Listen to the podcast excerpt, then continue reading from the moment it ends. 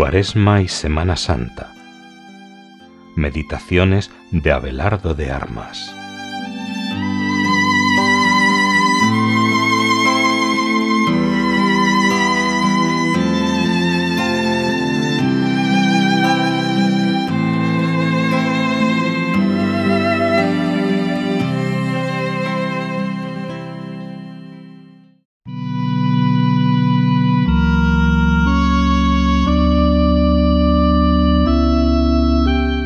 Miércoles de la tercera semana de Cuaresma. Y sumido en angustia, insistía más en su oración. Lucas 22:44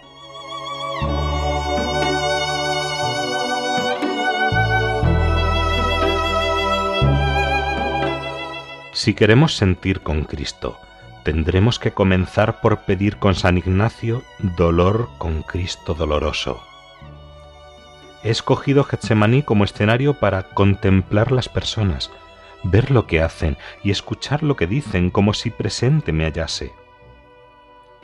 No son necesarios muchos pormenores, basta con lo que nos dice el Evangelio. Era de noche, lo cual aumenta la tristeza. El lugar, un huerto de olivos. Las personas, un grupo de hombres que ocultan los rostros en la oscuridad, pero todos muy tristes y desconcertados. Y el Señor, el Maestro, se encuentra abatido. Judas ya se ha ido. La principal palabra del Evangelio es tristeza mortal. Triste está mi alma hasta la muerte. Mateo 26, 38.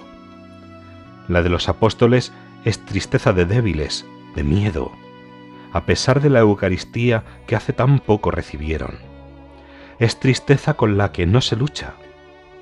La de Jesús es santísima y adorable. Jamás podremos abarcar este misterio, pero debemos intentar acercarnos aunque solo podamos intuir.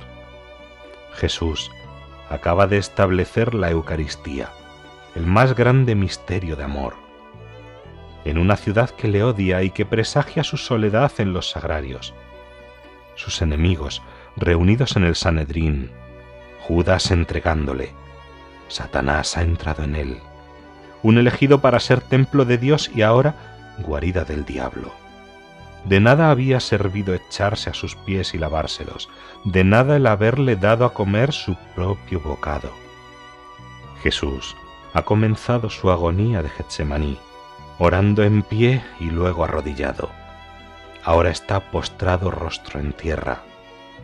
Ve ya su pasión, humillaciones, sufrimientos, y aunque era el amor el que le llevaba a desear esa pasión, era también el que permitía sentir todo el dolor que la naturaleza humana experimenta ante el sacrificio y la humillación.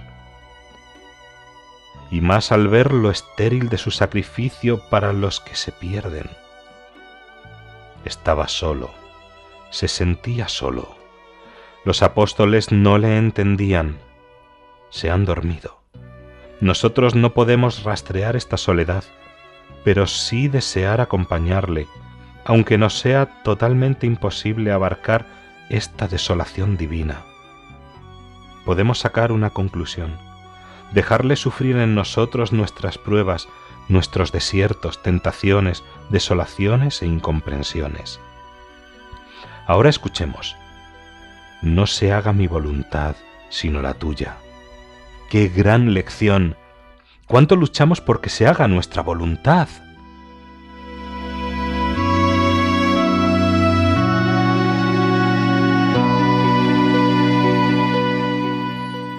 Veamos llegar a Judas. El beso. La burla de todos. Solo. Dejad ir a estos. No quiere que ellos mueran. Les perdona.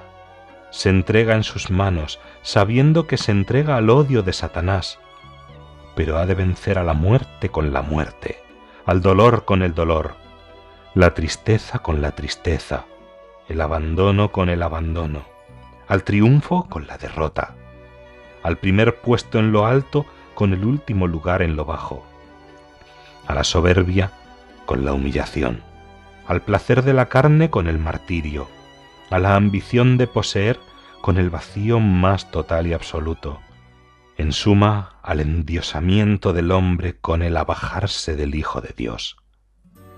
Esta y no otra es la cima de la redención del mundo. En la medida de nuestra pequeñísima capacidad, Jesús la quiere seguir prolongando. Nuestra santidad, dejarle hacer. Si abrió los brazos a los que le buscaban para prenderle, no te los cerrará a ti, que le buscas para dejarte amar. Dejarle hacer no es quietismo ni pasividad.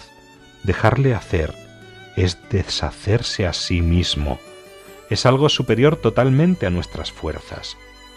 Solo Dios y los hombres, en la medida que Dios se lo permite, nos deshacen. No temas. Desde la cruz nos dio a su madre y maestra. Si tú le dejas, qué bien lo hará.